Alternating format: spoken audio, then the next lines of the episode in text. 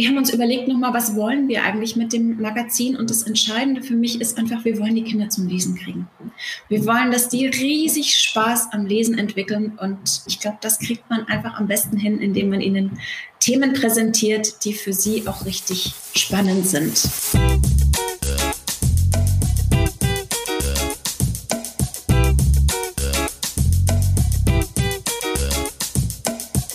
Wieso, weshalb, warum?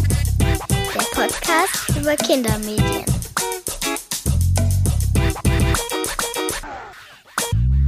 Herzlich willkommen bei Wieso, Weshalb, Warum, dem Podcast über Kindermedien. Mein Name ist Thomas Hartmann und mit meinem heutigen Gast Inge Kutter spreche ich über Zeit Leo. Das ist das Kindermagazin der Wochenzeitung Die Zeit, das seit mittlerweile zehn Jahren regelmäßig erscheint und als zuständige Chefredakteurin weiß Inge natürlich viel über die Zeitschrift zu erzählen. Neben den konkreten Inhalten hat mich vor allem interessiert, welcher grundlegende Anspruch hinter dem Magazin steckt. Werden Kinder hier einfach als die Leserinnen und Leser von morgen gesehen oder als eine Zielgruppe verstanden, die ganz eigene Bedürfnisse, Wünsche und Erwartungshaltungen mitbringt? Wie genau grenzt sich Zeit Leo vom Mutterblatt Die Zeit ab? Und welchen Stellenwert hat ein Printmagazin für Kinder überhaupt in einer Zeit, in der digitale Plattformen auch den Medienkonsum von Kindern immer mehr zu dominieren scheinen? Inge erzählt davon, welche Ideen im Jahr 2011 zur Gründung des Magazins geführt haben und welches Verständnis von Kindheit ihm bis heute zugrunde liegt. Wir diskutieren die Frage, ob sich auch Kinder schon für Politik interessieren und wie sich gesellschaftspolitische Themen inhaltlich für sie aufbereiten lassen. Außerdem sprechen wir über die Rolle des Zeitkinderrats und den Unterschied zwischen Kinder schreiben lassen und Kinder zu Wort kommen lassen. Welche spezifischen Potenziale stecken in einem Printmagazin? Und ist dieses Format tatsächlich noch ein zeitgemäßes Medium für Kinder? Findet es einfach selbst heraus. In der aktuellen Folge von Wieso, Weshalb, Warum mit Inge Kutter, der Chefredakteurin des Kindermagazins Zeit Leo. Viel Spaß!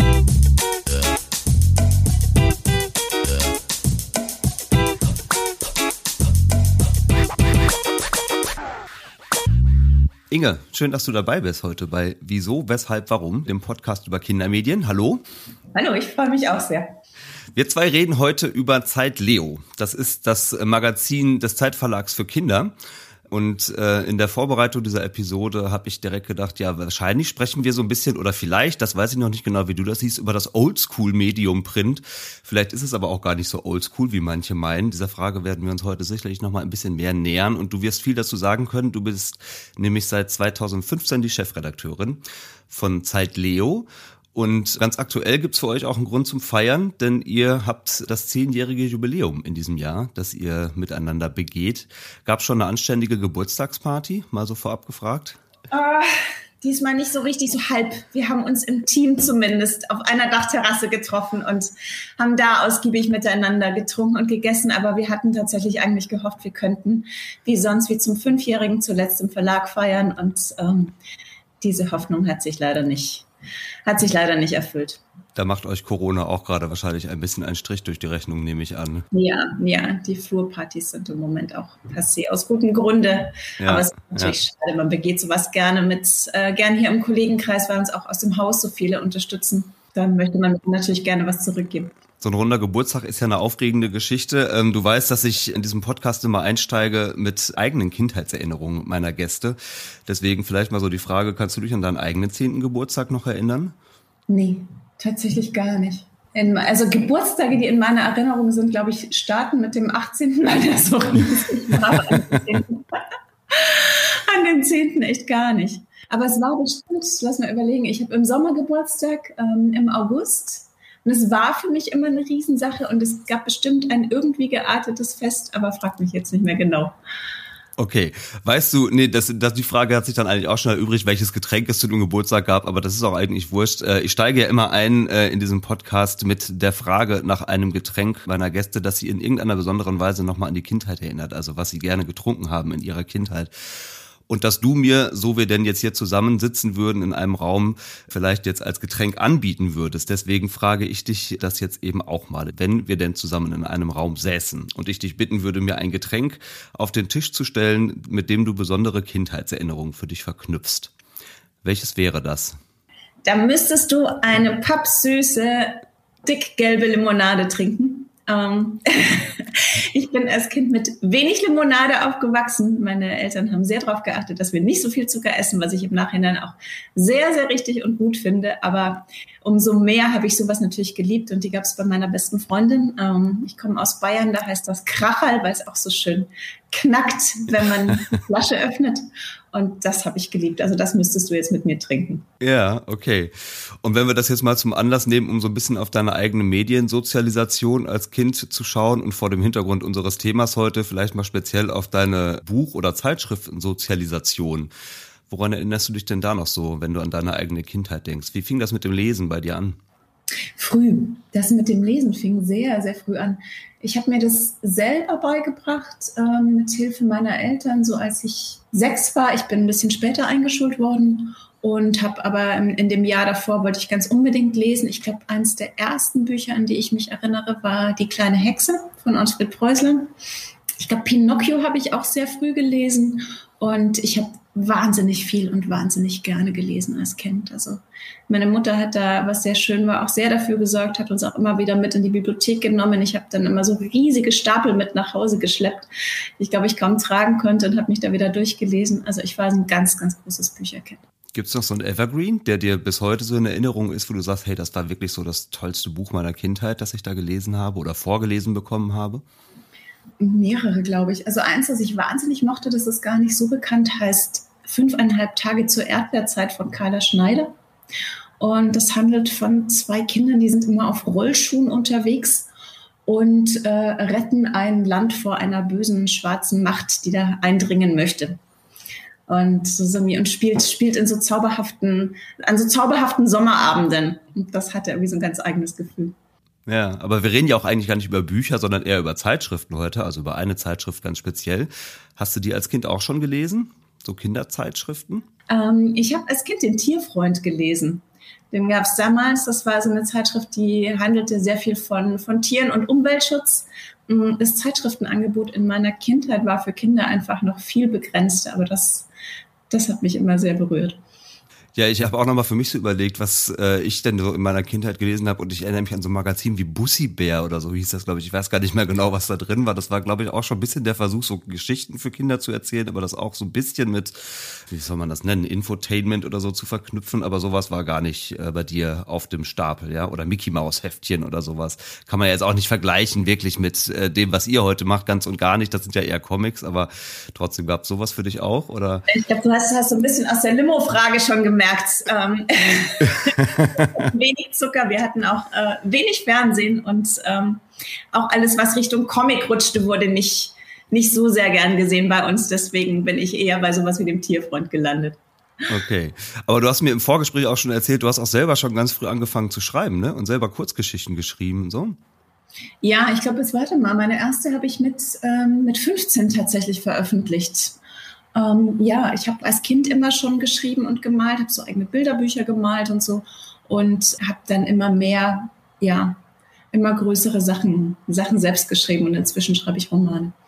Und äh, ist dann die Folge, dass du dann auch letztendlich Journalismus studiert hast, eine logische Konsequenz daraus? Oder gab es da nochmal ein spezielles Schlüsselerlebnis, das dich dann letztendlich beruflich auch in diesem Bereich geführt hat?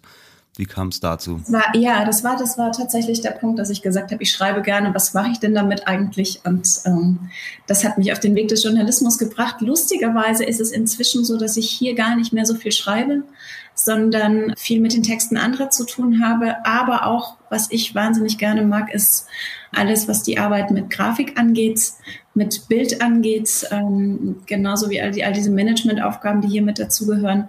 Also ich bin eigentlich bin durch den Journalismus immer weiter vom Schreiben weggekommen, aber letztendlich war es, die, war es der Auslöser, der mich hingebracht hat. Okay. Schauen wir mal ganz kurz auf deine Biografie, zumindest soweit ich sie recherchieren konnte. Du magst das möglicherweise nochmal ergänzen oder vielleicht auch korrigieren.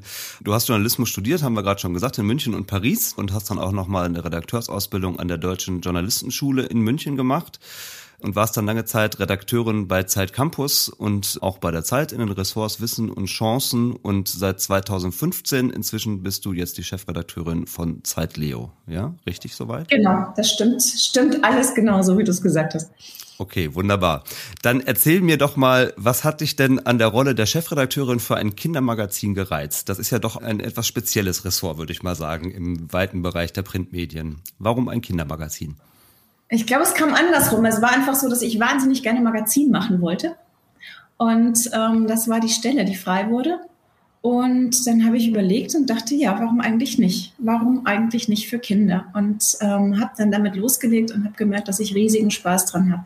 Ich glaube, das eine, was sehr schön dran ist, ist, man macht sonst viele Themen so sehr automatisch, weil man denkt, dass sie einen selber interessieren und dann müssten sie die Leser im selben Alter ja irgendwie auch interessieren. Und ähm, das hat man bei Kindern nicht und dadurch beschäftigt man sich aber viel intensiver mit seinen Leserinnen und Lesern und fragt sich viel genauer, was die eigentlich haben wollen. Und das ist was, was ich hochspannend und, und hochinteressant finde. Dann, was auch ganz toll ist, ist, dass Kinder viel direkter Feedback geben. Ich finde es immer ganz lustig bei der, wir sagen mal, die große Zeit hier, bei unserem Mutterblatt.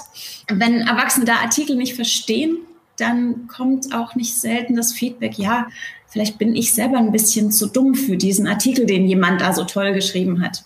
Sowas fällt Kindern einfach nicht ein. Kinder gucken auf einen Artikel, den sie nicht verstehen und sagen so, sorry, aber verstehe ich nicht oder ist blöd.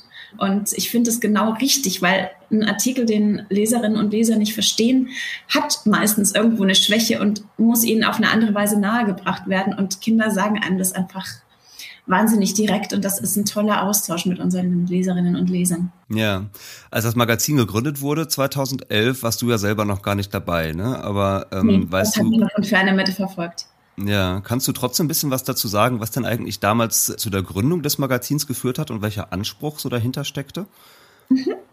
Es ging ja hervor aus der Kinderseite der Zeit, die es schon länger gibt. Und man kam irgendwann, die Zeit hat ja verschiedene Magazine ausgegründet aus, aus ihren verschiedenen Ressorts. Und da kam man eben auf die Idee zu sagen, Mensch, eigentlich wäre es schön, das mal auf dem Magazinmarkt für Kinder zu versuchen. Und es gab dann erst, das war quasi noch vor 2011, gab es erst ein Kinderheft, ein Sommerheft und ein Winterheft mit Ideen, was Kinder machen können. Das würde man aus heutiger Sicht sagen, ist relativ brav geraten. Man musste sich auch erst noch damit auseinandersetzen, was denn wirklich was für Kinder toll ist und nicht nur aus der, aus der sehr pädagogischen Perspektive. Und dann hat man eben 2011 gesagt, wir entwickeln jetzt einfach ein wichtiges Magazin für Kinder, das Kindern Spaß macht. Und natürlich spielt bei uns eine große Rolle, dass wir sagen, uns ist wichtig, dass Kinder früh mit Lesemedien in Berührung kommen und Spaß und Freude daran finden. Und ich glaube, das ist natürlich auch kein Geheimnis. Als Printhaus sagt man sich natürlich, man möchte irgendwie seinen Nachwuchs sichern. Genau. Das sind die Gründe, aus denen Levo damals entstanden ist. Ja, ich habe in einer ganz alten Pressemeldung, die ich tatsächlich im Netz gefunden habe, ein Zitat von äh, Giovanni Di Lorenzo gefunden, dem Chefredakteur der Zeit, der damals gesagt hat, dass äh, Zeit Leo genauso schlau ist wie die Zeit, nur viel leichter zu lesen sei. Das fand ich eine ganz schöne, kurz und knappe Umschreibung. Aber was würdest du denn sagen, jetzt mal mit Blick auf das Mutterschiff, so hast du es gerade ja, glaube ich, auch schon genannt, wenn man die Zeit, also die Zeitung für Erwachsene vergleicht mit Zeit Leo, wo gibt es Gemeinsamkeiten, wo gibt es vielleicht aber auch ganz bewusst Unterschiede und wo grenzt ihr euch voneinander ab? Mal abgesehen davon, dass ihr quasi im selben Haus sitzt. Also ich würde erst mal sagen, dass Giovanni mit seinem Zitat immer noch absolut recht hat. Wir machen Themen, wo ich sagen würde, da ist super viel dahinter. Wir machen uns sehr genau Gedanken darüber, was erzählen wir den Kindern, warum erzählen wir es ihnen gerade, warum wollen wir darüber oder darüber berichten, wie gehen wir ran. Ich glaube, wir machen uns mindestens so viel Gedanken wie die Kolleginnen und Kollegen des Mutterblatts über einen Text. Bei uns wird auch sehr gut recherchiert ähm, nur es wird dann eben ganz anders aufgeschrieben. Und ich glaube, gerade auf dieses andere Aufschreiben legen wir aber auch noch wahnsinnig viel Wert, weil es wirklich darum geht, wie schafft man eine einfache Sprache, die aber schön ist und die Kinder sehr ernst nimmt. Das ist mir wahnsinnig wichtig. Also du kennst es ja im Kindermedienbereich, das große Stichwort ist Augenhöhe. Es fällt immer wieder, man sagt es sehr, sehr oft, aber man kann es auch nicht genug betonen, finde ich. Ähm, uns ist es wahnsinnig wichtig, eine schöne Sprache zu haben, die Kinder abholt und ihnen Sachen auf eine Weise zu erzählen, dass es ihnen wirklich nahe geht. Ähm, wo sind wir wie die Zeit? Wo unterscheiden wir uns? Ich würde sagen, wir haben ein ähnlich breites Themenspektrum, wobei wir in der letzten Zeit auch deutlich mehr noch drauf gehen, was macht eigentlich Kindern großen Spaß, auch gerade jüngeren Kindern. Deswegen würde ich sagen, die politischen Themen stehen bei uns nicht ganz so im Vordergrund. Wir haben ähm, deutlich mehr Spaß. das darf ich so sagen. da ist mir auch keiner böse. Ähm, das ist was einfach, was für uns wahnsinnig wichtig ist. Also ähm, wir haben selber in der Redaktion immer furchtbar viel Spaß dran, unsere Quizzes zu entwickeln, unsere Spiele zu entwickeln. Im, äh, im nächsten Heft, das wir rausbringen, gibt es ein großes Schulspiel, bei dem man sich durchwürfelt und Gummibärchen essen muss. Ähm, das haben wir natürlich getestet und haben uns selber auch über, über alle Fragen kaputt gelacht. Also der Spaß wird bei uns, glaube ich, noch größer geschrieben. Was wir genauso wichtig finden wie die große Zeit ist, das ähm, ist ein sehr starker Blick auf die Grafik. Also uns ist ein gutes, ansprechendes Layout und uns ist gute Fotografie und, und tolle Illustration. All das ist uns sehr, sehr wichtig und wir finden, dass man auch da für Kinder einen hohen Anspruch haben kann und Sachen ansprechend und spaßig, aber gleichzeitig qualitativ hochwertig gestalten kann. Okay, du hast schon eine Menge Stichpunkte jetzt reingebracht, auf die ich auch nachher definitiv nochmal etwas näher eingehen möchte. Aber lass uns vielleicht ganz zu Anfang nochmal ganz kurz so ein paar Fakten zum Magazin abreißen für Menschen, die es möglicherweise auch gar nicht kennen, dass man sich äh, so ein bisschen einen Blick darüber machen kann, was äh, Kinder bei dieser Zeitschrift so erwartet. Also vielleicht mal angefangen damit, es gibt acht Ausgaben pro Jahr, die ihr veröffentlicht, in der Regel so in einem Rhythmus von sechs Wochen. Genau. Ähm, und ihr habt eine Auflage, hast du mir erzählt, von 45.000 Exemplaren, also schon eine ganz amtliche Reihe. Reichweite. Mhm. Ähm, wie groß ist eigentlich euer Team, mit dem ihr arbeitet an dieser Zeitschrift, habe ich mich gefragt. Wir sind so ähm, acht Leute insgesamt, die mhm. hier so, ich würde sonst sagen, um mich herum sitzen, stimmt im Moment nicht ganz. Wir sind verteilt zwischen Homeoffice und hier gerade. Und zu dem Team gehört aber, gehören sowohl die Textredakteurinnen als aber auch äh, Bildredaktion und Grafik und Assistenz. Das haben wir quasi alles zusammen. Und wir, das ist, glaube ich, auch ganz wichtig, wir denken alle Geschichten sehr stark gemeinsam. Also während beim Mutterblatt zum Beispiel ähm, natürlich die Grafik ein eigenes Ressort sein muss und mit den verschiedenen Ressorts zusammenarbeitet, sitzt bei uns die Grafik mit drin und wir entwickeln alle Geschichten aus Text und Bild selbst heraus. Mhm. Und äh, klar, ihr habt die Zielgruppe Kinder, aber das ist ja, wenn man da genauer drauf guckt, auch eine sehr, sehr große Zielgruppe mit ganz unterschiedlichen Ansprüchen und auch mit ganz unterschiedlichen Zugängen. Ähm, darum nochmal auch die Frage, wie würdest du denn eure Zielgruppe etwas genauer definieren? Welche Zielgruppe habt ihr so im Blick, wenn ihr das Magazin macht? Also man guckt ja da immer ganz stark aufs Alter und ich finde, man kann das aber immer nicht so genau festmachen. Es gibt Kinder, die können mit sechs, sieben schon super lesen, ähm, andere brauchen ein bisschen länger. Und ich würde einfach sagen, wir fangen da an, wo ein Kind einigermaßen lesen kann. Dann kannst du zumindest schon mal die kleineren Stücke lesen und Sachen gucken. Und wir hören einfach dort auf, wo sich Kinder nicht mehr wie Kinder fühlen. Mm, auch das ist ja so ein Spannungsfeld. Bei manchen fängt es mit zehn schon ein bisschen an, dass sie pubertärer werden. Das rutscht drauf auf elf, zwölf, dreizehn. Je nachdem, Mädchen ein bisschen früher, Jungs ein bisschen später. Gleichzeitig ist natürlich aber, das muss, glaube ich, ist auch ganz wichtig, ist da manchmal immer noch so ein, so ein Wunsch da, trotzdem noch lang an der Kindheit festzuhalten. Deswegen, wir würden einfach sagen, wir sind für alle da, die sich wie Kinder fühlen. Und ähm, das schaffen wir, glaube ich, auch durch unser Motto sehr schön. Unser Motto ist ja auf ins Abenteuer. Und mhm. ähm, wir nehmen einfach alle mit, die mit uns Abenteuer erleben wollen, die Dinge entdecken wollen und die auch Lust haben, Sachen selber zu machen. Also wir sind ein Magazin, das sehr stark äh, dazu anregt, sich selbst zu engagieren, zu basteln, sich zu bewegen, zu spielen und so weiter. Also alle Kinder, eigentlich alle Kinder, die mit uns Spaß haben wollen. Ja, du hast diesen, diesen Begriff äh, Kindgefühl gerade jetzt schon mal so eingebracht. Der ist auch natürlich relativ schwer zu umschreiben. Du hast es gerade auch schon so ein bisschen probiert, aber ich reite jetzt mal so ein bisschen drauf rum. Ähm, das ist gar nicht schwer zu umschreiben.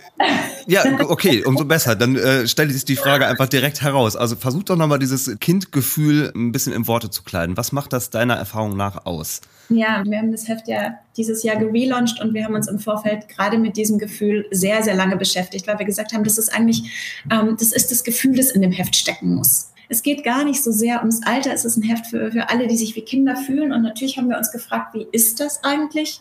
Und haben dafür selber Situationen gesammelt, was für uns Kindheit ausgemacht hat. wir haben einen guten Tag damit verbracht, solche Situationen zu finden und ähm, haben die alle auf Stellwände geklebt und da standen dann so Sachen wie ähm, abends noch mit dem Fahrrad durch die Siedlung fahren oder Lager bauen oder heimlich Schnitzen üben. Solche Geschichten waren das und wir haben dann gemerkt, haben das so ein bisschen verdichtet, haben gemerkt, okay, da steckt Mut drin, da steckt Ausprobieren drin, es steckt Fantasie drin, ähm, es steckt vielleicht ein bisschen vorsichtigeres sich trauen drin und haben das immer mehr zusammen verdichtet und haben immer gemerkt, das ist eigentlich Abenteuer. Eigentlich ist die Kindheit einfach ein riesiges Abenteuer. Es gibt so viele Sachen, die man zum ersten Mal erlebt, so viele Sachen, die man ausprobiert, so viele kleine Grenzen, an die man geht, an denen man so ein bisschen rüttelt. Das Schöne an der Kindheit ist ja, ich glaube, das ist nochmal wichtig. Ähm, es ist trotzdem, es ist ein behüteter Raum. Also es ist ein Raum, in dem man, ähm, die Kinder sprengen ihre Grenzen noch nicht. Mm, die gehen noch nicht wie die Pubertierenden raus und sagen so, boah, das ist mir egal, was die Erwachsenen denken, ich mache jetzt einfach, sondern die möchten ihre Abenteuer erleben, auch gerne alleine. Und dann möchten sie aber abends zurück nach Hause kommen und da ist der warme Kakao. So ein bisschen. Und das ist das Kindheitsgefühl, das wir auch, ähm, von dem wir gesagt haben, das wollen wir in Zeit Leo packen, weil wir glauben, damit sprechen wir die einfach ganz stark an. Und ich habe den Eindruck, das gelingt uns jetzt gerade auch sehr, sehr gut. Ach, schön umschrieben, ja.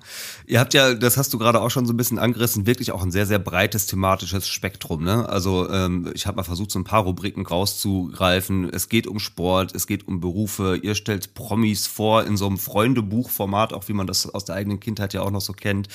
Es geht um Tiere, ihr habt Rezepte drin, Berichte über Kinder aus anderen Ländern. Es gibt Rätsel, Witzerubriken, Experimente, Buchtipps und so. Also es ist wirklich ein relativ breiter Streuschuss, könnte man sagen. Gerade vor dem Hintergrund Hintergrund dieser Vielfalt. Vielleicht hast du das mit diesem Abenteuerbegriff gerade auch schon so ein bisschen beantwortet, aber trotzdem nochmal genauer nachgefragt. Gibt es sowas wie einen gemeinsamen Nenner, den ihr hinter dieser Themenvielfalt definieren würdet? Also der gemeinsame Nenner ist tatsächlich der Zugang des Abenteuers. Wir haben genau all diese Themen, die du gerade genannt hast und so. Ich glaube, es ist bestimmt noch mehr. Wir haben auch damals, als wir uns mit dem Heft auseinandergesetzt haben, nochmal diese große Liste gemacht und gesagt, so das alles muss eigentlich in jeder Ausgabe vorkommen, weil es sind einfach alles Sachen, die Kinder interessieren dieser schöne bunte Strauß. Aber unser gemeinsamer Nenner ist, dass wir wirklich bei jeder Geschichte und bei allem, was wir machen, fragen, so, wo ist denn jetzt da das Abenteuer? Und dadurch rutschen wir auch nie ab in so eine, ich würde mal sagen, in eine erklärige Position, in der wir sagen, so, liebes Kind, wir haben jetzt hier tolles Wissen, äh, das liest mal schön, das tragen wir jetzt an dich ran, sondern die Idee ist, quasi bei jedem Thema rauszuarbeiten, was ist denn eigentlich, was ist spannend dran ähm, und die Kinder damit zu fesseln und damit zu kriegen. Gab es denn umgekehrt auch schon mal Themen in der Vergangenheit, wo ihr vor euch gemerkt habt, hm, eigentlich hätten wir gedacht, das ist voll der Renner und das interessiert Kinder total und dann stellt sich am Ende doch heraus, nee, es ist eigentlich doch eher schlecht gelaufen und wurde vielleicht auch wieder abgesetzt? Ähm, ich würde es einfach so sagen, die jüngere Zielgruppe wünscht sich eher buntere Themen. Also ich würde keinen politischen Titel mehr machen. Hm. Da hat man oft hehre, äh, hehre Vorstellungen und es gibt auch Themen, die da für Kinder sehr, sehr wichtig sind. Die kann man auch mit reinnehmen, aber auch da muss man sich überlegen, wie macht man die. Aber das sind einfach nicht, also zumindest die, für die Jüngeren ist das nicht das, was die in erster Linie kriegt wir haben uns überlegt nochmal, was wollen wir eigentlich mit dem Magazin? Und das Entscheidende für mich ist einfach, wir wollen die Kinder zum Lesen kriegen. Wir wollen, dass die riesig Spaß am Lesen entwickeln. Und ich glaube, das kriegt man einfach am besten hin, indem man ihnen Themen präsentiert, die für sie auch richtig spannend sind. Und viele andere Sachen haben sie eh in der Schule. Und unser Magazin soll einfach ein Magazin sein, das so ganz, ganz ihrs ist und, und ihre Welt. Und ich glaube, das muss man im Moment auch noch sagen, im Moment ist einfach die Welt um uns herum so schwer und düster, dass ich finde, ähm, es ist schön, wenn man für Kinder auch Räume schafft, in die sie ein bisschen entfliehen können kann ich total mitgehen und gleichzeitig, du hast das richtige Stichwort auch schon gebracht, also das Thema Politik ähm, ist im Kontext von Kindermedienangeboten schon eines, das mich persönlich auch immer total umtreibt, weil natürlich Kinder sich ja auch für politische Themen interessieren, sicherlich anders als wir Erwachsene das tun. Das Thema Klimawandel ist, glaube ich, das, was man da gerade immer am besten nennen kann, dass ja gerade auch Kinder in ganz starker Weise emotionalisiert und auch auf die Straße treibt ja sogar. Ähm, Klimawandel habe ich jetzt als, ähm, habe ich mehr als Naturschutzthema denn als politisches Thema eingeordnet eingeordnet. Klimawandel würde ich sofort sagen, das ist im Moment eins der großen Kinderthemen. Genau, also die, die Grenzziehung ist ja auch manchmal ein bisschen schwierig. Deswegen möchte ich da noch mal ein bisschen äh, näher drauf eingehen, auf dieses Thema, wie man gesellschaftspolitische Themen gegebenenfalls auch, auch kindgerecht vermitteln kann. Nehmen wir dann vielleicht auch einfach mal das Thema Klimawandel, ja, wo diese Grenzziehung zwischen Politik und dem Thema Natur und Naturschutz vielleicht gar nicht so ganz einfach ist. Wie gelingt es denn, so ein Thema zum Beispiel kindgerecht zu vermitteln und auch so zu vermitteln, dass diese großen auch schweren Fragen und Themen, die dabei so mitschwingen, nicht unbedingt so im Vordergrund stehen, sondern Kinder tatsächlich mehr auf dieser, ich bleibe wieder bei diesem Begriff Abenteuerschiene vielleicht abgeholt werden. Wie macht ihr das? Okay, da muss ich nochmal einen Schritt zurückgehen und sagen, dass ich vorher mit politischen Themen auch viel gemeint habe, diese ganze, wir beschäftigen uns mit Politikern. Mit dieser Frage, was machen die denn da eigentlich und so weiter. Und okay. Politiker sind für Kinder erstmal alte Menschen in Anzügen oder ja, meistens sind es Anzüge und die sind irgendwie langweilig. Vielleicht müssen wir uns noch intensiver damit beschäftigen, was da genau abenteuerlich sein kann. Ich glaube, was, was, da abenteuerlich sein könnte, ist, wenn man wirklich mal sagt, man geht in den Bundestag rein und guckt, wie ist es denn da so? Ähm, oder wie geht es jemandem, der gerade neu reinkommt? Aber generell würde ich sagen, das ist was, oh, das ist, das ist einfach das, was, was Kinder wenig interessiert gesellschaftspolitische Themen, gerade sowas wie Naturschutz, ist was anderes. Das ist auch ein Thema, wo ich sagen würde, das muss man überhaupt nicht an sie rantragen. Also Kinder haben da selber so einen starken Impetus. Wir hören das auch. Wir haben einen, ähm, wir haben einen Kinderrat bei Zeit Leo. Das ist ein Gremium von fünf Kindern, das uns tatsächlich regelmäßig berät. Mit denen konferieren wir zu jeder Ausgabe. Und von denen kommt das Thema auch immer von, von ganz von alleine. Also das ist, da würde ich erst mal sagen, diese, diese Frage, wie bringe ich das, das Thema ans Kind, stellt sich nicht. Das Thema ist da und die sind da involvierter als wir Erwachsenen. Ähm, für sie gesprochen, glücklicherweise. Da geht es eher um die Frage, was ist da der Zugang? Und beim Thema Klimawandel würde ich jetzt sagen, hört der Spaß leider auf. Also das ist was, wo ich jetzt auch nicht rangehen würde und sagen würde, oh, wir machen jetzt das lustige, wir retten den Eisbären-Quiz, weil so ist es einfach nicht und so sehen das die Kinder ja auch nicht. Also das ist mir sehr, sehr wichtig. Da würde ich wirklich rangehen und sagen, okay, was sind denn eigentlich, was sind die drängendsten Fragen? Was sind die, was sind die größten Sorgen? Und die aufzugreifen, sich damit zu beschäftigen, da Antworten zu geben. Sowas ist bei einem Thema wie Klimawandel, ähm, finde ich, ist das der richtige Zugang. Mhm. Ihr habt ja auch so einen Weltretterwettbewerb ins Leben gerufen, habe ich gesehen. Ne? Ähm, mhm. Kannst du dazu ein bisschen was sagen, was es damit auf sich hat? Das ist ein Wettbewerb, in dem ähm, Kindergruppen teilnehmen können. Und zwar ist wichtig, dass es, ein, dass es einen Gruppengedanken hat, dass es nicht die Einzelne oder der Einzelne ist, die sich mit dem Thema auseinandersetzen. Und diese Kindergruppen werden aufgerufen, Projekte einzureichen, mit denen sie die Welt retten. Und wir haben da jetzt inzwischen, geben wir immer ein großes Thema vor, zu dem die Projekte gehören können. Und die Kinder arbeiten dann mehrere Monate an ihren Projekten und schicken die uns dann. Und das ist toll, was dabei rauskommt. Also die Idee ist quasi, wie kann man mit, ähm, wie kann man mit MINT, hm, das ist uns wichtig, das zu fördern, Mathematik, Informatik, Naturwissenschaften und Technik, ähm, wie kann man damit die Welt auf eine gute Weise verbessern? Und da hatten wir, also wir hatten in den letzten Jahren, wir hatten zauberhafte Einsendungen. Wir hatten es früher noch so, dass wir keine Videos bekommen haben, sondern wirklich pappkartonweise ähm, große, große Projekte ankamen. Und ähm, da wurden zum Teil ganze, ich erinnere mich, ganze, ganze Kuhställe gebaut, in denen es den Kühen viel besser geht mit Massagelandschaften.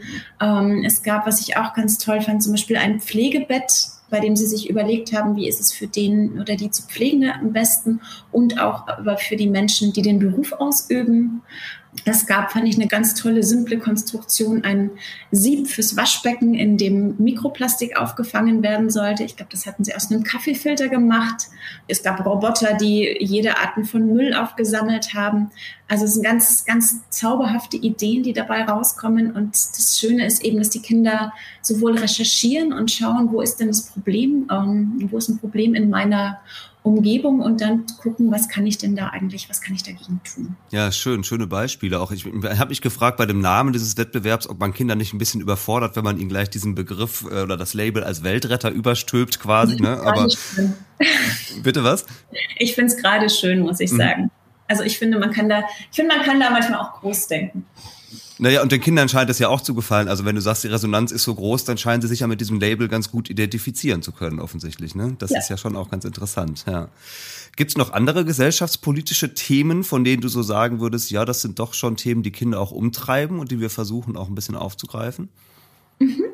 Das Thema äh, Diskriminierung ist zum Beispiel so eins. Also über das diskutieren wir gerade auch in der Redaktion wieder, wie wir das am besten erzählen können, ohne mit dem Zeigefinger zu kommen. Genauso, ja, damit, damit eng zusammenhängend auch alle, ähm, auch alle Integrationsthemen. Also ich glaube, du merkst so ein bisschen, das sind Dinge, wo ich sagen würde, die betreffen Kinder auch unmittelbar. Also es ist nichts, was wir ihnen jetzt rantragen, sondern sind oft Themen, die auch in ihrer unmittelbaren Umgebung stattfinden und zu denen wir dann einen Zugang für sie suchen. Ja, ja, genau. Aber ich merke auch so in diesem Gespräch, ne, also das ist, glaube ich, wirklich wichtig, diesen Begriff Politik, über den wir jetzt gerade sprechen, zu schärfen. Natürlich wird da von Kindern vielleicht vordergründig erstmal so wahrgenommen, das ist irgendwas, was so ganz abstrakt im Bundestag stattfindet. Aber die Themen, die halt eben letztendlich ja doch auch politisch verhandelt werden, betreffen Kinder ja genauso gut. Ne? Und sie kriegen sie ja auch mit. Also so sehr man Kinder ja auch behüten möchte, sie leben ja nicht in einem isolierten Kosmos und kriegen ja mit, was uns Erwachsene auch beschäftigt. Ja, wir haben ja auch gerade die große Zeit Leo Kinderumfrage gemacht. Da haben wir 500 Kinder dazu befragt, wie es ihnen während Corona ging und ähm, wie sie sich von der Politik gesehen gefühlt haben und wie sie generell finden, wie Politiker auf Kinder gucken und mit welchen Themen sich Politiker und Politikerinnen beschäftigen sollten. Und da haben wir nochmal ganz stark gemerkt, das eine war, sie haben sich wirklich nicht gut gesehen gefühlt, hatten das Gefühl, es gab einfach zu viele Maßnahmen, die Kinder auch benachteiligt haben. Sie haben generell nicht den Eindruck, dass sich Politiker und Politikerinnen mit Kindern auseinandersetzen. Mm, also wir haben im Umfeld dieser Umfrage auch viel mit Kindern qualitative Interviews geführt und da kam immer wieder, ja, ähm, aber war noch, hat mich noch nie jemand gefragt, war noch nie jemand in meiner Klasse, keine Ahnung, Politik ist so weit weg. Und das glaube ich, das ist einfach wichtig. Da ist ein Gap und der ist auch da zwischen denjenigen, die es betrifft und denjenigen, die es machen. Und uns war mit dieser Umfrage total wichtig, diesen Gap auf irgendeine Weise zu schließen. Und das wollen wir auch noch weitertreiben. Aber da hat man einfach, da hat man gemerkt, dass Politiker für sie einfach eine abstrakte Größe sind. Hm. Würdest du sagen, ihr betreibt so ein bisschen Lobbyarbeit für kindliche Interessen? Auch, ja, auch. Hm, ich würde sagen, jetzt weniger mit dem Magazin an sich als mit unserer Marke. Das ist nochmal was anderes. Also die Kinderumfrage veröffentlichen wir in der Zeit. Aber es ist generell, ist uns natürlich auch wichtig, uns für Kinder einzusetzen. Jetzt hast du eben ja auch schon mal ganz kurz angesprochen, den, wie nennt ihr ihn, Kinderbeirat? Der Leo Kinderrat, so heißt er, ne? Kinderrat. Mhm. Genau. Der ist ja auch noch gar nicht so alt, ne? Den habt ihr in diesem Jahr erst gegründet, wenn ich richtig im Bilde bin. Ja. Erzähl da noch mal ein bisschen mehr zu, weil das finde ich schon ganz spannend. Welche Rolle hat dieser Kinderrat und inwiefern nimmt er auch Einfluss auf die Inhalte bei euch im Magazin? Bei uns haben Kinder schon immer eine große Rolle gespielt. Also uns ist es immer ganz wichtig, an der Zielgruppe dran zu sein und nicht nur für sie zu arbeiten, sondern ähm, auch immer zu wissen, was sie eigentlich haben mögen. Und vor Corona ging das auch sehr einfach. Wir sind dann einfach mit jedem Heft in eine Schulklasse gegangen und haben mit den Kindern Gespräche darüber geführt, haben die Kinder eine Blattkritik machen lassen und die haben uns erzählt, was sie gut fanden, was sie nicht so gut fanden. Seit Corona haben wir diese Möglichkeit sehr, sehr eingeschränkt. Man kann, es konnten lange einfach nicht in Schulen gehen und die Lehrerinnen und Lehrer waren auch mit anderen Dingen beschäftigt, als uns jetzt noch per Video eine Blattkritik machen zu lassen. Mhm.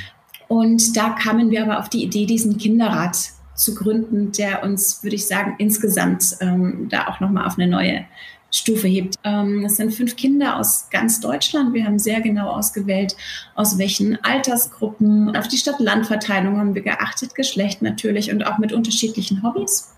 Und wir sprechen mit diesen Kindern tatsächlich einmal über die Themen, die wir im Magazin machen, nicht über jedes Thema, sondern ähm, wenn wir ein neues Titelthema vorbereiten, fragen wir sie nach ihren Gedanken dazu, nach ihren Fragen dazu wir fragen sie natürlich auch zu den Heften, was ihnen besonders Spaß gemacht hat, was ihnen gefallen hat, was sie komisch fanden. Ähm, manchmal machen sie auch die Rätsel, die wir machen, um zu testen, ob die denn den Schwierigkeitsgrad haben, der genau passt. Und was ich auch sehr schön finde, wir machen pro Heft auch immer eine Runde, in der es genau ums Cover geht, um herauszufinden, was sie da eigentlich schön finden und was da ihren Geschmack weniger trifft, um dann auch wirklich selber sagen zu können, okay, dieses Cover verfängt bei Kindern, weil oder das funktioniert nicht so. Und das ist ganz auch ganz toll zu sehen, wo da was für emotionale Reaktionen da stattfindet. Man, man sieht es bei Bildern sehr schnell und merkt, okay, das catcht oder das catcht weniger. Das ist auch eine feststehende Gruppe wirklich, ne? Also die oder wechselt das regelmäßig? Die sind, die sind auf ein, die sind auf ein Jahr gewählt. Mhm. Mm, genau, im ähm, Dezember kann man sich für den nächsten bewerben. Wir werden dazu auch wieder aufrufen. Mhm. Und genau, das ist eine Kindergruppe, die uns ein Jahr lang begleitet, was auch toll ist, weil sie dadurch auch zu einer festen Gruppe werden, die sich untereinander immer besser kennt, die ähm, auch untereinander immer offener spricht und ähm, die unsere Arbeit natürlich auch immer immer kritischer begleitet. Also es ist, ja, ist eine tolle Entwicklung. Ja. Und wenn man jetzt so durch das Magazin blättert, äh, dann findet man ja auch so ein paar Rubriken oder Themen, die ja von Kindern auch selber geschrieben sind. Ne? Also was mir aufgefallen ist, beispielsweise ist einmal diese Rubrik Entscheide dich, wo Kinder sich so pro und contra zu bestimmten Themen positionieren sollen. Sagst du immer die Wahrheit war so ein Thema oder wärst du gern ein Zwilling? Dann gibt es aber auch die Rubrik das erste Mal, wo es um so ein Thema geht wie was fremdes Essen beispielsweise oder Kopfüber in den Seilen hängen, fand ich auch irgendwie irgendwie ganz schön. Also vermeintlich ganz banale Themen auch teilweise, wo die Kinder aber einfach aus ihrer Perspektive einfach was dazu schreiben. Leserinnenbriefe gibt es natürlich auch eine ganze Menge, die dann auch beantwortet werden mit Fragen, die die Kinder direkt so umtreiben. Also ein Stück weit gestalten die Kinder ja durchaus auch die Inhalte des Magazins mit. Aber nochmal jetzt mit Blick auf diesen Kinderrat. Ähm, man würde jetzt nicht so weit gehen und sagen, dass das eine Kinderredaktion wäre, ne? so wie du das beschreibst. Das ist eher so eine Art, weiß nicht, Beratungsinstanz oder so. Also kannst du das nochmal so ein bisschen genauer abgrenzen? Ich muss auch eins korrigieren und sagen, die Kinder schreiben nicht bei uns. Die Kinder kommen zu Wort. Ähm, das ist okay. ein ganz, ganz wichtiger Unterschied. Und das ist eine Position, die wir einnehmen, die nicht alle im Kindermedienbereich einnehmen. Wir sagen, Journalismus ist ein Beruf, den man erlernen muss, genauso wie man andere Berufe auch erlernt. Also das ist uns sehr, sehr wichtig, dass das Ding von professionellen Kräften qualitativ hochwertig gemacht wird. Und deswegen ist es bei uns tatsächlich auch diese starke Trennung zwischen wir nehmen ganz viele Kinder ins Blatt. Es ist uns wahnsinnig wichtig, dass die bei uns auftreten, dass die sprechen können, dass sie zu Wort kommen. Das ist auch was, was unsere Leserinnen und Leser lieben. Also gerade diese Umfragerubrik, die du, die du erwähnt hast, entscheide dich. Das ist, glaube ich, bei ganz vielen Kindern die erste Rubrik, die die lesen. Deswegen, genau, es kommen ganz viele Kinder zu Wort, aber es sind wir, die das aufschreiben. Es sind wir, die quasi die gezielte Nachfragen stellen, bis am Ende so eine, ja, die Geschichte rauskommt und ähm, die das hinschreiben.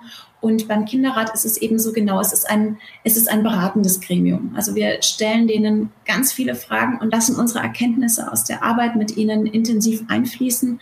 Aber für uns ist immer wichtig auch, dass bei uns die Erwachsenen die Hoheit haben mhm. über das Magazin. Okay, ja, wichtige Unterscheidung. Okay, aber dann äh, gibst du auch damit schon das richtige Stichwort für den Komplex, auf den ich unbedingt auch noch zu sprechen kommen wollte, nämlich die Frage, wie schreibt man denn eigentlich für Kinder? Ne? Also das ist ja schon auch auf vielen Ebenen mit speziellen Herausforderungen verbunden. Fangen wir doch einfach erstmal an, vielleicht mit der Frage, wer schreibt denn bei euch eigentlich für Kinder? Also ist das ein ganz spezieller Autorinnenpool oder sind das Autorinnen, die auch teilweise für die Zeit schreiben? Äh, auf wen greift ihr da so zurück? Mit wem arbeitet ihr da zusammen? Also erstmal haben wir natürlich unsere beiden ähm, Textredakteurinnen, die sehr vieles machen. Dann haben wir einen Pool aus Autorinnen und Autoren. Und es gibt auch Redakteurinnen und Redakteure der Zeit, die uns immer wieder unterstützen.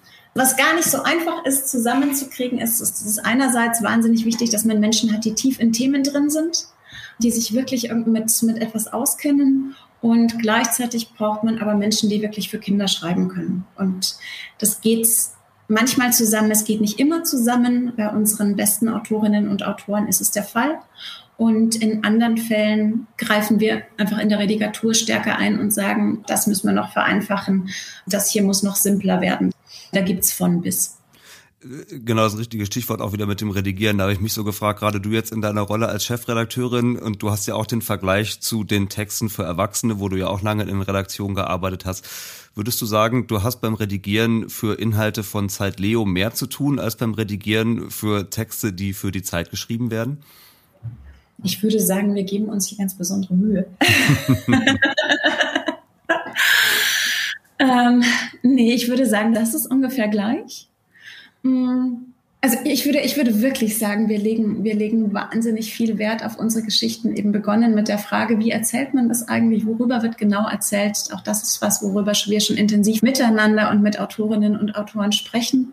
Und ähm, genauso ist es dann mit den, mit den Texten. Und das, die Zeit, die man reinsteckt, ist mal mehr, mal weniger, je nach Güte des Autors oder der Autorin.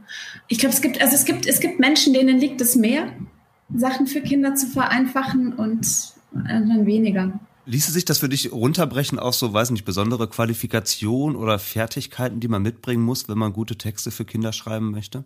Also das ist die Kriterien oder das, das was, was wir an Kriterien an unsere Texte anlegen, ist eigentlich eins zu eins das, was du auch auf Erwachsene übertragen kannst.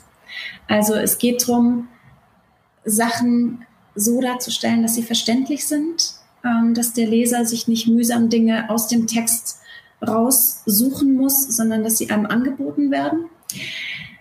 Wenn ich, wenn ich jetzt ganz, ganz, ganz banal handwerklich runterbrechen soll, geht es oft darum, dass man sagt, der eine Satz schließt wirklich am anderen an. Mm, mhm. Es gibt nicht dauernd Subjektwechsel, lange Einschübe und so weiter. Und das ist eigentlich was, was uns Erwachsenen auch total entgegenkommt.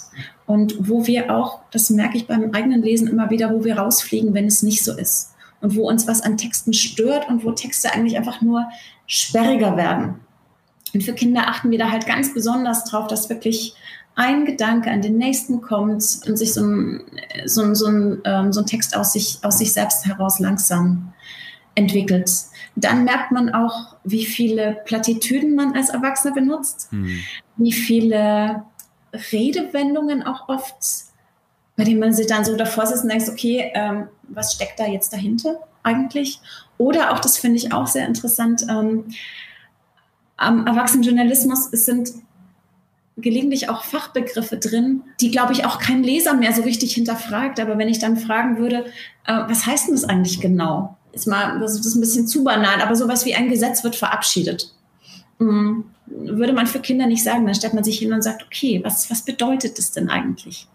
Da gibt es so ganz viele Ausdrücke, die man nochmal runterbricht. Ich würde sagen, für Kinder natürlich stärker als für Erwachsene, aber wo man auch beim Schreiben für Erwachsene immer noch mehr gucken könnte und schauen, ähm, wie präzise ist man denn eigentlich gerade und ähm, wie eingängig ist die Sprache, die man da hat. Bietet ihr auch so Schreibwerkstätten oder sowas in der Richtung an für eure Autorinnen und Autoren, wo man mal wirklich ganz gezielt nochmal so darauf guckt, hey, wie könnte man das noch besser machen oder die eigenen Skills noch ein bisschen verbessern, äh, wenn es um die Zielgruppe Kinder geht? Schreibwerkstätten jetzt nicht, aber wir arbeiten tatsächlich sehr intensiv mit ihnen an den Texten. Das ja. heißt, wo Punkte auftreten, besprechen wir die auch direkt und sagen nicht, okay, ähm, schön, dein, dein Text ist da, hat jetzt nicht so funktioniert, so haben wir es, jetzt haben wir es umgeschrieben, jetzt passt es, sondern wir erklären dann natürlich, was wir machen, warum wir machen. Und ähm, ich glaube, wir haben auch irgendwo einen Sheet in der Schublade liegen, dass wir jedem neuen Autoren oder jeder neuen Autorin mitgeben, wo wir einmal unsere Grundregeln des Schreibens erklären. Okay. Jetzt gibt's noch eine Rubrik, kann man das eigentlich nicht nennen, in eurer Zeitschrift, auf die wir auch nochmal zu sprechen kommen müssen, nämlich das Thema Werbung. Am Ende taucht ja auch, äh, wie in allen Printmagazinen, das ist ja auch nachvollziehbar, warum, auch Werbung auf. Worauf achtet ihr denn bei der Auswahl der Werbekunden, wenn es um die Werbeanzeigen in Zeit Leo geht? Ich hatte tatsächlich bislang noch nichts, was ich ablehnen musste, muss ich sagen. Wir haben das große Glück, dass bei uns sehr gerne Buchverlage werben was sehr, sehr gut passt. Ich gucke mir natürlich jede Anzeige im Einzelnen an, gucke mir auch jeden Werbekunden im Einzelnen an. Ähm, es muss, es muss für Kinder okay sein. Mm, das ist, ich würde sagen, das ist, das ist wirklich, das ist eine Einzelfallentscheidung. Das landet aber auch alles direkt bei dir auf dem Tisch. Also du siehst die Sachen schon auch vorher, die als Werbeanzeige tatsächlich bei euch im Magazin dann landen und bist nicht ja. manchmal selbst überrascht, was dann am Ende drin ist, weil du gar nichts davon mitbekommen hättest oder ähnliches. Da gab es ja in jüngster Vergangenheit auch durchaus mal Skandale und so. Äh, das betrifft euch aber nicht so. Da seid ihr auch einfach ein bisschen kleiner wahrscheinlich. Da sind die Wege kürzer, könnte ich mir vorstellen. Wir haben da, wir haben da einfach eine sehr gute Zusammenarbeit, würde ich sagen. Ja. ja. Also es sind, sind immer Themen, über die wir auch gemeinsam mit den Kolleginnen und Kollegen aus der Vermarktungsabteilung sprechen, wo die natürlich auch sensibilisiert sind und eher schauen, was sind denn Kundinnen und Kunden, die wirklich gut zu Leo passen. Und ich glaube, es passiert aber auch umgekehrt ganz von selbst, dass Firmen bei uns werben wollen, die ähnliche Werte haben da entsteht automatisch so ein Match. Okay, jetzt machen wir zwei auch noch mal einen kleinen Einschub, so du mir das denn gestattest. Ähm, ich habe eine kleine spielerische Rubrik in diesem Podcast, die ich ganz gerne auch mit meinen Gästen mache. Ich habe sie nicht unbedingt selbst erfunden, aber sie macht einfach immer wieder Spaß. Das Entweder-Oder-Spiel. Ich äh, lese dir zwei Begriffe vor und du hast die Aufgabe, dich für einen dieser beiden Begriffe zu entscheiden und vielleicht auch noch mal so ganz kurz zu erläutern, warum du dich für den einen entscheidest und nicht für den anderen. Ja? Äh, fangen wir mal an mit den Begriffen schreiben oder lesen. Schreiben. Ähm, immer noch, immer noch am allerliebsten. Ich habe gerade wirklich gezögert. Ist, eigentlich geht es für mich sowas von Hand in Hand, aber ähm, am Ende ist, ist mir das Schreiben am allerliebsten. Okay. Schreibtisch oder Schulklasse? Oh, also vielleicht muss man direkt ergänzend nochmal sagen, du hast eben schon gesagt, jetzt unter Corona-Bedingungen ist es für euch äh, im Grunde genommen ja unmöglich, überhaupt in Schulklassen zu gehen. Aber darauf ne, zielte es ab, dass du ja auch häufiger in Schulklassen bist und dann da wirklich mit Kindern sprichst. Also darauf wollte ich hinaus. Das ist ehrlich gesagt schwierig. Ich glaube, ich könnte weder ohne das eine noch ohne das andere. Ähm, ich mag die Sachen sehr gerne, die ich hier am Schreibtisch mache, wobei ich es nicht als Schreibtisch bezeichnen würde, sondern ich würde sagen Redaktion. Ähm, Redaktion ist der Ort, an dem wir sehr, sehr kreativ werden und damit wahnsinnig viel Spaß haben. Aber ohne die Schulklasse ging es auch nicht. Okay. Brief oder E-Mail? Oh, schon Ewigkeiten keinen Brief mehr geschrieben. Finde ihn trotzdem wunderschön. Also wenn es um was Schönes geht, eigentlich ein Brief. Okay. Fließtext oder Comic? Das, da waren wir vorhin schon mal, ne? Ja. Nee, du, du, stellst die Fragen, die bei uns eigentlich kein Entweder-Oder sein sollen und auch nicht sind. Also ähm, ich muss gestehen, ich bin hier zum, äh, zum riesigen Comic-Fan geworden. Es gibt so tolle Zeichnerinnen und Zeichner und ähm, was auch ganz toll ist bei uns, wir entwickeln die Comics immer selber mit. Das heißt, ähm, ich habe vor Jahren zum ersten Mal gelernt, selber einen Comic zu redigieren und zu gucken, ob da denn die Story stimmt und ähm, wie das funktioniert. Oh, ich selbst bin immer noch diejenige, die den Fließtext liest. Ich bin, nee, ich bin keine gute Comicleserin, aber ich finde die Dinger wahnsinnig schön. Ja. Aber na, du hast natürlich völlig recht, es zielt natürlich darauf ab, wenn man durch euer Magazin durchblättert, dann fällt das schon sehr schnell auf. Ihr seid schon auch sehr bildlastig, was man ja auch bei einem Magazin für Kinder total nachvollziehen kann und habt da auch wirklich ganz unterschiedliche Formate. Also man kann jetzt wirklich nicht sagen, dass es ein Comic wäre, aber manche Sachen sind schon sehr stark auch illustriert oder manchmal gibt es auch so Bildergeschichten und so. Ähm, deswegen schließe ich da vielleicht direkt nochmal ganz kurz eine Frage auch an. Also ähm, welchen, welchen Anspruch habt ihr da denn, was das Verhältnis von Text und Fließtext und auch so bebilderten Geschichten angeht? Du meinst jetzt die reine Menge? Ja, Qualität, äh, Quantität, aber auch die Qualität. Also ich meine, letztendlich mit Bildgeschichten kann man ja auch vielleicht nur ein bisschen begrenzter erzählen, als wenn man jetzt wirklich einen Fließtext schreiben würde, aber hat vielleicht auch so das Gefühl oder die Idee dabei, dass man damit Kinder vielleicht noch mal schneller erreicht oder einfacher erreicht, als wenn man sie jetzt wirklich mit so einer Bleiwüste erschlägt. Also ich würde sagen, wir haben einfach, ähm, wir haben sozusagen, wir haben den großen Fundus an, äh, an unterschiedlichen Möglichkeiten.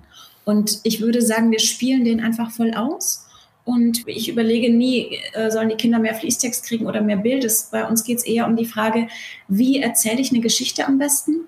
Ist es eine Geschichte, bei der mehr im Text passiert? Ist es eine Geschichte, bei der mehr im Bild passiert? Gibt es einfach beides.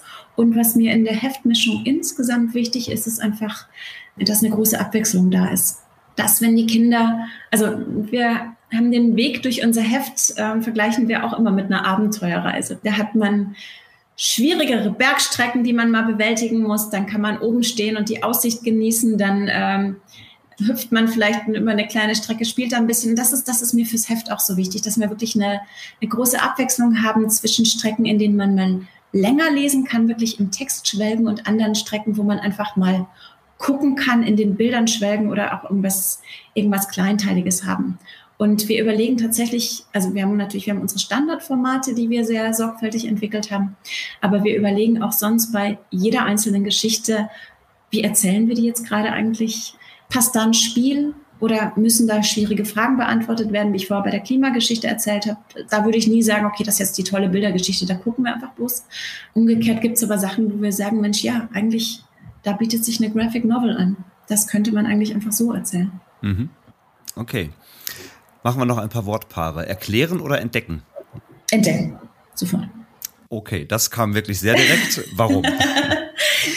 wir sind, aber wir sind vom Erklären sind wir so wahnsinnig abgerückt. Kinder kriegen so vieles von Erwachsenen erklärt. Da ist die Schule, da ist das Elternhaus, das ist auch alles, es ist alles total gut und richtig, aber in unserem Magazin sollen sie einfach selber entdecken können, weil ich glaube, es berührt sie dann auf eine, auf emotional, auf eine ganz andere Weise. Und ähm, mit, diesem, mit dieser Emotionalität ist ja auch wieder ein sehr starkes, das ist gemein, aber es ist so wieder ein sehr starkes Lernen verknüpft. Das ist ja das Schöne quasi durch die Hintertür. Bei uns ist ganz wichtig, dass sich die Kinder nicht durch irgendwas durchquälen müssen, sondern dass sie Spaß haben, Dinge selber zu erleben. Mhm. Kind sein oder Kind bleiben? Für mich selber ganz stark Kind bleiben. Mm, kind bleiben finde ich ist, ist, unglaublich wichtig, dass man so, dass man Orte in sich hat und dass man ähm, ja, für, für, den, für meinen Job natürlich auch einfach, dass man den Zugang zu seinen Leserinnen und Lesern nicht verliert. Und ich glaube, das braucht man auch, indem man, ähm, indem man sich selber noch an Dinge erinnern kann. Gleichzeitig aber braucht man hier ähm, natürlich immer auch die Erwachsenenperspektive, aus der heraus man überlegt, ist das gerade was, was wir den Leserinnen und Lesern zumuten? Ähm, was geben wir ihnen da eigentlich gerade mit, mit dem, was wir machen? Ist das gut? Ist das richtig? Was bewirkt das bei denen? Und diese Perspektive braucht man auch. Fällt dir das leicht? ich stelle mir das herausfordernd vor. Also auf der einen Seite eben, genau wie du sagst, diese erwachsene Perspektive zu haben und einfach ganz nüchtern zu schauen, passt das jetzt so im Kontext dieser ganzen Rahmenbedingungen, die du ja auch in deiner Rolle als Chefredakteurin zu beachten hast und gleichzeitig so diese, diese kindliche Perspektive auch beizubehalten und zu schauen, denke ich hier überhaupt gerade noch an unsere Zielgruppe, an die Leserinnen und Leser oder habe ich die schon völlig aus dem Blick verloren? Also das ist so eine schwierige Gratwanderung, könnte ich mir vorstellen. Das machst du gerade so schwierig auch. Ähm, Habe ich noch nie drüber nachgedacht. Ja? nee, ähm, ich überlege gerade, warum. Also das ist, das ist, das ist was, was, was noch nie ein Problem dargestellt hat. Ich glaube, dieses passt es, passt es für unsere Zielgruppe kommt einfach ganz stark, wenn man, wenn man mit denen spricht, das auch irgendwo, irgendwo für sich aufnimmt und andererseits natürlich an dem Machen dann auch selber furchtbar viel Spaß hat. Ich glaube, dass das eben, dass das was ganz Wichtiges ist. Und gleichzeitig ist da natürlich immer ein riesiges Verantwortungsgefühl für die Leserinnen und Leser. Ich finde, auch ohne das kann man das, kann man diesen Job nicht machen. Ja, umso besser. Also wenn dir das so leicht fällt, ist ja super. Also das äh, sollte jetzt auch keine Unterstellung sein, sondern eher nochmal eine interessierte nein, Nachfrage. Ja. Ich habe gerade darüber nachgedacht, aber es war noch nie ein Thema. Ja. Dann noch ein letztes Wortpaar, Buch oder Zeitschrift? Uh, das ist jetzt gemein. Das ist jetzt gemein, weil ich selber ein riesiger Romanfan bin. Und gleichzeitig aber das Zeitschriften machen wahnsinnig liebe und auch sehr, sehr gerne in welchen blättere. Das finde ich echt schwierig. Wir können ja vielleicht nochmal anders fragen. Was würdest du denn sagen, was kann eine Zeitschrift für Kinder, was ein gutes Kinderbuch nicht kann? Ähm, sie hat einfach viel mehr unterschiedliche Zugänge. Ich glaube, das ist es. Bei einem Buch liest man sich einmal rein, wird reingesogen und, und bleibt dann dabei, hoffentlich. Es ist, glaube ich, für die Kinder schwieriger, die, die erstmal so ein etwas dickeres Ding sehen und diesen, diesen Zugang brauchen. Bei der Zeitschrift hat man eigentlich mit jedem Artikel einen neuen Zugang. Da springt einen immer wieder eine Überschrift an, springt einen immer wieder ein Bild an. Und ich glaube, dass das was ist, was die Zeitschrift dem Buch voraus hat. Natürlich die optische Ebene, die meisten Bücher, zumindest für die Zielgruppe, für die wir jetzt arbeiten, sind nicht mehr ganz so stark illustriert, fragen die Kinder bei einem Buch auch nicht mehr ganz so stark nach. Aber wir haben natürlich die Möglichkeit, Kinder mit Bildern nochmal anders in die Texte ranzuziehen. Und ähm, ja, und ich glaube auch die Unterschiedlichkeit. Das ist einfach, bei einem Buch ist man einfach, das ist einfach, ein, ein Buch ist ein, größer, ein größerer Raum, der sich mit einem Thema auseinandersetzt und eine Zeitschrift ist, eine, ist ein Raum, der sich mit ganz vielen unterschiedlichen Themen auseinandersetzt. Und diese, Vielfalt, ähm, auch die Vielfalt an Angeboten, bei der für jeden was dabei ist, aber bei der man vielleicht auch Themen entdeckt, mit denen man vorher nicht so in Berührung war und plötzlich merkt, man, die sind aber auch spannend. Wenn man bei einem Buch gesagt hat, so hätte so ein ganzes Buch über so ein Thema, nee, ich glaube nicht. Ähm, ich glaube, das ist, das ist was, was die Zeitschrift sehr, sehr gut leisten kann. Und dann natürlich auch jede Menge ähm, jede Menge Unterhaltung, Rätsel und so weiter. Du hast ja jetzt vorhin auch schon mal gesagt, dass eines eurer großen Ziele im Grunde genommen ja auch ist, Kinder einfach zum Lesen zu bringen. Ja? Und das gelingt möglicherweise mit einer Zeitschrift ja auch erstmal einfacher als direkt mit einem dicken Buch. Ich würde auch ganz gerne über dieses Thema nochmal ganz kurz mit dir zu sprechen kommen, also was das Leseverhalten von Kindern angeht. Und ich habe nochmal im Vorfeld in die aktuelle Kim-Studie geschaut, also so eine Basisstudie zum Stellenwert von Medien im Alltag von Kindern, fragt das Medienverhalten von 6- bis 13-jährigen Kindern ab, also relativ genau ja auch eigentlich eure Zielgruppe für die Zeitschrift. Ich denke, du wirst die auch kennen. Und äh, da stand zum Thema Lesen nochmal drin, also Gute Nachricht könnte man sagen, 55 Prozent der Kinder lesen tatsächlich täglich oder mehrmals in der Woche ein Buch. Ähm, es gibt aber auch 31 Prozent, die in die Gruppe der sogenannten seltenen LeserInnen fallen und 14 Prozent der Kinder lesen sogar gar nicht. Und dann habe ich auch noch gesehen, Jungen gehören noch mal deutlich häufiger zu der Gruppe der Nichtleserinnen als Mädchen. Also man muss auch noch mal zwischen Jungs und Mädels da sicherlich gerade in dieser Altersgruppe unterscheiden. Fangen wir vielleicht bei dieser Frage erstmal an, wenn es um die Ansprache von Jungen oder Mädchen geht. Unterscheidet ihr da auch noch mal speziell, dass ihr sagt, wir machen so ganz spezifische Mädchenthemen und ganz spezifische jungen Themen oder habt ihr eher die Zielgruppe Kinder ganz allgemein im Blick? Wie geht ihr da vor? Also wir haben auf jeden Fall die gesamte Zielgruppe im Blick. Das ist uns ganz wichtig. Worauf wir eher achten, ist, dass wirklich eine Ausgewogenheit für beide Geschlechter da ist. Wir achten darauf, dass Jungs und Mädchen gleichermaßen im Heft vorkommen. Du wirst gar nicht wissen, wie oft wir bei Geschichten durchzählen und schauen, okay, ähm, wo haben wir einen Jungen, dann machen wir aber diesmal an der, in der anderen Rubrik machen wir ein Mädchen, damit sich einfach beide gleich abgebildet fühlen und auch natürlich in den Rubriken immer wieder gemischt. Also ich würde um Gottes Willen nicht sagen, Kochen ist jetzt eine Jungsrubrik oder ist jetzt eine Mädchenrubrik, mhm. sondern da kommen beide vor. Und ich glaube einfach, wenn man diese große Vielfalt an Themen hat, ist für beide Geschlechter was dabei. Das ist ja immer so ein riesiger Streitpunkt. Ähm, wie viel ist biologisch vorgegeben, wie viel ist anerzogen und da scheiden sich die Geister und da zeigen die Studien auch, würde ich sagen, im äh, Mehrjahresverlauf immer mal wieder stärker ein bisschen in die eine Richtung oder in die andere Richtung. Wir nehmen das einfach, wie es ist und bieten eine große Themenpalette an, in der einfach für beide was dabei ist. Und wie ich vorher sagte, ich glaube, das finde ich, das finde ich so wichtig an Zeitschriften, ähm, dass sie eben auch Themen anbietet, wo man erst vielleicht dachte, Mensch, würde ich mir so nie holen und dann merkt, ach, da ist, da steckt ja wahnsinnig was drin. Würdest du denn sagen, das gelingt euch auch dann diesen Anspruch mit diesem Magazin zumindest mit umzusetzen, Kinder tatsächlich für das Lesen zu begeistern? Kriegt ihr da auch vielleicht ein bisschen Rückmeldungen von Eltern oder auch von den Kindern selbst? Also ich höre immer wieder, wie dieses Magazin verschlungen wird. Das freut mich immer wahnsinnig. Also ich höre einfach, wie, wie Kinder Leo kriegen und ähm, ja, dann hat sich das Kind in sein Kinderzimmer verzogen und war nicht mehr gesehen. Ähm, manchmal kriegen wir auch Fotos von Kindern, die in die Lektüre vertieft irgendwo sitzen. Ähm, ich glaube, es gelingt uns ja. Ich fand das ganz witzig, das war jetzt wahrscheinlich eher Zufall, aber in der letzten Ausgabe von der Zeit gab es einen Artikel äh, mit der Überschrift Liest ihr Kind? Fragezeichen, in dem eine Autorin sich auch nochmal genau mit dieser Frage auseinandergesetzt hat. Wie kriegt man Kinder überhaupt zum Lesen und ist das überhaupt der richtige Ansatz? Ja, also Kinder zum Lesen mehr oder weniger verdonnern zu wollen. Ja, wenn Lesen zur Leistung wird, ist es mit der Lust vorbei, war so ein Satz, der da drin aufgetaucht ist. Ähm, so wie ich dich verstehe, ist es dann ja auch euer Ansatz wirklich mehr, den Spaß daran zu vermitteln und nicht irgendwie mit dem erhobenen Zeigefinger dazu stehen und zu sagen, so jetzt lies aber auch mal bitte was. Das wird ja gerade in Konkurrenz zu den vielen digitalen Angeboten, die es inzwischen ja auch für Kinder natürlich gibt, immer mehr diskutiert, welchen Stellenwert das Lesen für Kinder denn da eigentlich einnimmt. Und auch ihr habt ja mit Zeit Leo auch nochmal eine Webseite, wo ihr also auch im digitalen Raum präsent seid. Darum vielleicht auch da nochmal die Frage, inwiefern ergänzt denn eigentlich das Konzept der Webseite nochmal das Printmagazin? Findet man da wirklich nochmal Dinge, die man im Printmagazin gar nicht findet oder spiegelt ihr dann nur so ein bisschen die Inhalte? Wie seid ihr da aufgestellt? Okay, ich glaube, da muss man nochmal einen Schritt zurückgehen. Was Studien ähm, auch sehr schön zeigen, ist, dass Kinder im digitalen wenig lesen. Mm, das finde ich ganz interessant. Das haben wir uns fürs Magazin auch sehr intensiv angeschaut, machen das auch immer wieder. Und da sieht man, dass Kinder natürlich im Digitalen unterwegs sind, die lesen da aber nicht. Die spielen da. Das ist, das ist ihr Medium, um sich auszutoben. Und später, bei den etwas Älteren, ist es natürlich auch das große Kommunikationsmedium mit den Freundinnen und Freunden. Wir denken nur an diese, an diese Klassenchats, die morgens schon explodieren mit 100 Einträgen, weil jeder Guten Morgen sagen musste. Wenn Kinder lesen, tun sie es aber tatsächlich noch auf Papier sowohl Buch als auch Zeitschrift und deswegen ist unser Printprodukt auch unser großes, großes Aushängeschild. Die Website ist im Moment tatsächlich nur eine Website, mit der man die weiteren Leo-Angebote wahrnehmen kann, ähm, wo die auch noch vertreten sind. Aber es ist und es wird auch keine Website werden, auf der man lesen kann, auf der man Großartikel bekommt, weil ich glaube, das funktioniert für Kinder einfach nicht. Kinder lesen nicht im Netz.